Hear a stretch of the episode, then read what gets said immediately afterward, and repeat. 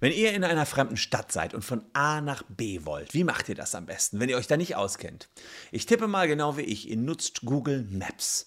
Eines der besten Tools für die Navigation, insbesondere weil die Echtzeitstaus angeben. Wieso können die Echtzeitstaus angeben? Weil ihr ständig auch mitteilt, wo ihr gerade seid. Das heißt, YouTube weiß oder Google besser gesagt weiß, wo ihr gerade seid und kann euch orten. Das Problem ist, diese Tracking-Funktionen, die gibt es nicht nur in Google Maps, sondern allgemein, wenn ihr Google-Dienste nutzt oder installiert habt, weiß Google einfach, wo ihr euch wann befunden habt. Und das nutzen jetzt US-Strafverfolgungsbehörden, indem sie einfach mal Google fragen, hör mal, da ist ein Mord passiert, wer war denn in der Nähe des Mordes?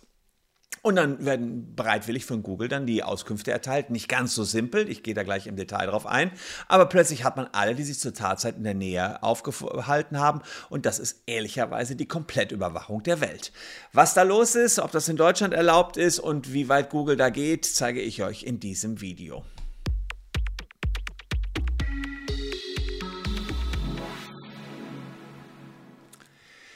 Ja, ja, die Digitalisierung, die ist Fluch und Segen zugleich. Und damit herzlich willkommen auf diesem YouTube-Kanal. Ich bin Christian Solmecke, Rechtsanwalt und Partner der Kölner Medienrechtskanzlei Wilde Beuger und Solmecke. Und lasst gern ein Abo da, wenn euch rechtliche Themen interessieren und ihr uns auf dem Weg zu einer Million Abos, wir werden was weiß in anderthalb Jahren erreichen oder sowas, unterstützen wollt. Ja, die Zeitachse bei Google, die hat mir eine Mitarbeiterin netterweise einmal hier geschickt. Das ist also ihre Zeitachse vom letzten Wochenende. Sie war ganz offensichtlich in Amsterdam. Und man sieht also, wenn man das nachvollzieht, wo sie lang gelaufen ist, ohne dass sie jetzt irgendwie eine Navigation genutzt hat. Nein, sie hat einfach nur mal hier diese Anleitung befolgt. Google Maps Zeitachse, äh, Zeitachse könnt ihr auch machen. Und dann sieht man, wo ihr euch überall bewegt habt. Und es geht eben nicht ausschließlich darum, dass ihr Google Maps genutzt haben müsst, sondern dass Google insgesamt Standortdaten von euch speichert. Und diese weiteren Daten kommen noch aus der Foto-App, aus den Suchanfragen über GPS, WLAN-Informationen, IP-Adressen, all das wird zusammengetragen. Und die Nachrichtenagentur Associated Press hat 2018 gesagt, dass Google selbst dann noch Standortdaten erhebt, wenn Nutzerinnen und Nutzer äh, einer App diese Einstellung deaktiviert haben. Google hat dem Ganzen dann widersprochen und hat gesagt, das stimmt so nicht, was Associated Press da sagt, aber in der Folge hat Google dann die Formulierung auf einer Hilfeseite klarer gemacht und haben gesagt, naja, ähm, wenn man den Standortverlauf deaktiviert hat, heißt das nicht, dass die Datensammlung da unterbrochen wird. Apropos Datensammlung, da fällt mir gerade ein, wenn ihr betroffen seid vom Facebook-Datenskandal, ja, dann guckt mal unten in der Caption. Wir checken, ob ihr betroffen seid und versuchen 500 Euro für euch rauszuholen. Hier seht ihr das. Äh, Ihr müsst einfach nur hier unten dann klicken, eure Handynummer eingeben und wir checken für euch, ob ihr betroffen seid und versuchen dann 500 Euro geltend zu machen. Soweit ist es bei Google zum Glück noch nicht bekommen. Äh, bei Facebook sind 500 Millionen Daten flöten gegangen. Google sammelt die alle noch und gibt die jedenfalls nicht so ohne weiteres in die Öffentlichkeit, aber gibt die schon raus. Und zwar an US-Behörden. Die bekommen detailliert umfangreiche Informationen, nämlich äh, im Englischen die sogenannten Geofence Warrants oder die Reverse Location Search. Das sind Gerichtsbeschlüsse, ähm, die US-Strafverfolger nutzen, um einzugrenzen, wer sich in der Nähe des Tatortes befand. Und die Zahlen sind schon äh, immens. Google hat im Jahr 2018 982 solcher Beschlüsse erhalten, im Jahr 2019 8396 solcher Beschlüsse und 2020 11.554 solcher Beschlüsse, wo man wissen wollte, Wer war da zur Tatzeit? Die Ermittler verlangen Herausgabe vom Aufenthaltsort ähm, und, und, Google hat als in, ihrer in seiner Datenbank zig Informationen über die Nutzer. Es wird vorgegeben Koordinaten und ein Zeitraum und Google gibt dann anonymisierte Informationen zurück von den registrierten Geräten. Die schauen sich dann die Ermittler an und sagen, na, der und der und der könnte zu den Personen zählen, die beispielsweise hier die Mörder sind. Und so ist es auch mal passiert mit einem 23 Jahre alten Jorge Molina. Der wurde 2018 von der Polizei zu Hause verhaftet, mit Handschellen abgeführt und der saß dann sechs Tage in Untersuchungshaft, Vorwurf Mord.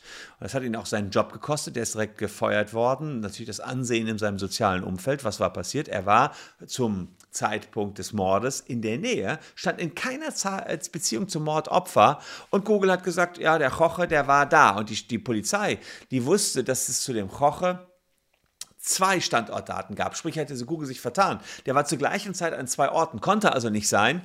Und dann haben die ihn nach sechs Tagen erst wieder gehen lassen. Aber erstmal haben die den mitgenommen. Er ist auch nicht angeklagt worden, nix, aber natürlich keinen Job mehr. Und da sieht man, wie gefährlich es ist, dass solche Daten herumschwirren und dass Google beispielsweise da solche Daten überhaupt zu lange speichert und nicht so ohne weiteres dann oder mir nichts, dir nichts auch an die Behörden rausgibt. Wie sieht das denn in Deutschland aus? Wollen wir uns hier das mal näher anschauen? Da gibt es den 94 der Strafprozessordnung und da steht drin, Gegenstände, die als Beweismittel für die Untersuchung von Bedeutung sein können, sind in Erfahrung zu nehmen oder in anderer Weise sicherzustellen. Ja, also das ist natürlich die Frage, sind das Gegenstände, die Daten? Ja, ja, aber da ist man schon relativ weiter. Das können also auch nicht körperliche Gegenstände sein, E-Mails, Nutzeraccounts, Telekommunikation oder eben Standortdaten, die man von Dritten anfordert, nämlich von Google. Also theoretisch wäre das hier ganz genauso möglich. Gucken wir noch eins weiter. Wie kommt denn die Staatsanwaltschaft dann an die Daten?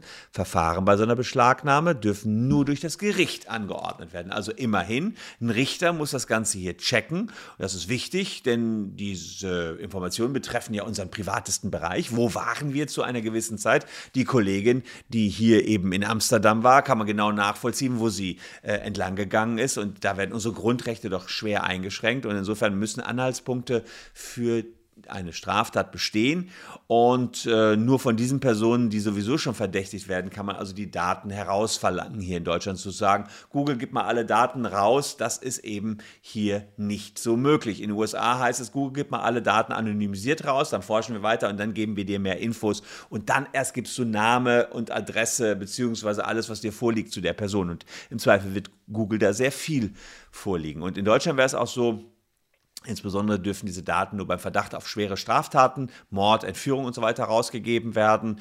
Und man braucht eben diesen richterlichen Beschluss. Das hat alles der Europäische Gerichtshof letztens nochmal zum Thema Vorratsdatenspeicherung ganz, ganz deutlich bestätigt. Insbesondere muss immer die Verhältnismäßigkeit gewahrt werden. Das heißt, die Interessen müssen hier gegeneinander abgewogen werden. Interesse der Aufklärung seitens der Staatsanwaltschaft und dann eben das Interesse an der Strafverfolgung seitens der Behörden.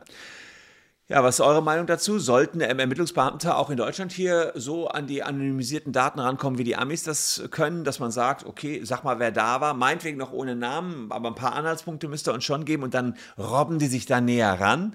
Oder ist es in Ordnung so, dass man hier erst jemanden ins Visier bekommen kann und dann darf man seine Standortdaten rausverlangen? Ähm, wir erleben hier schon, auch in juristischer Natur, dass das Ganze Stück für Stück für Stück ausgeweitet wird und das muss diskutiert werden. Wo könnte man es besser tun als unten in der Caption oder an einer anderen Stelle, nämlich auf dem Instagram-Kanal unserer Kanzlei. Den seht ihr hier, beziehungsweise habt ihr ihn unten auch schon gerade eingeblendet bekommen.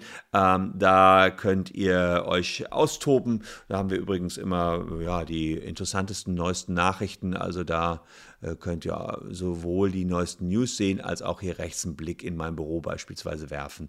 Wer da Spaß dran hat, sollte da mal vorbeischauen. wer immer noch ein bisschen Spaß hat, guckt auch noch auf diese beiden Videos. Die können euch die Zeit bis morgen ein bisschen versüßen. Da gibt es nämlich das nächste Video an dieser Stelle. Danke äh, fürs Zuschauen. Wir sehen uns morgen schon wieder. Tschüss und bis dahin.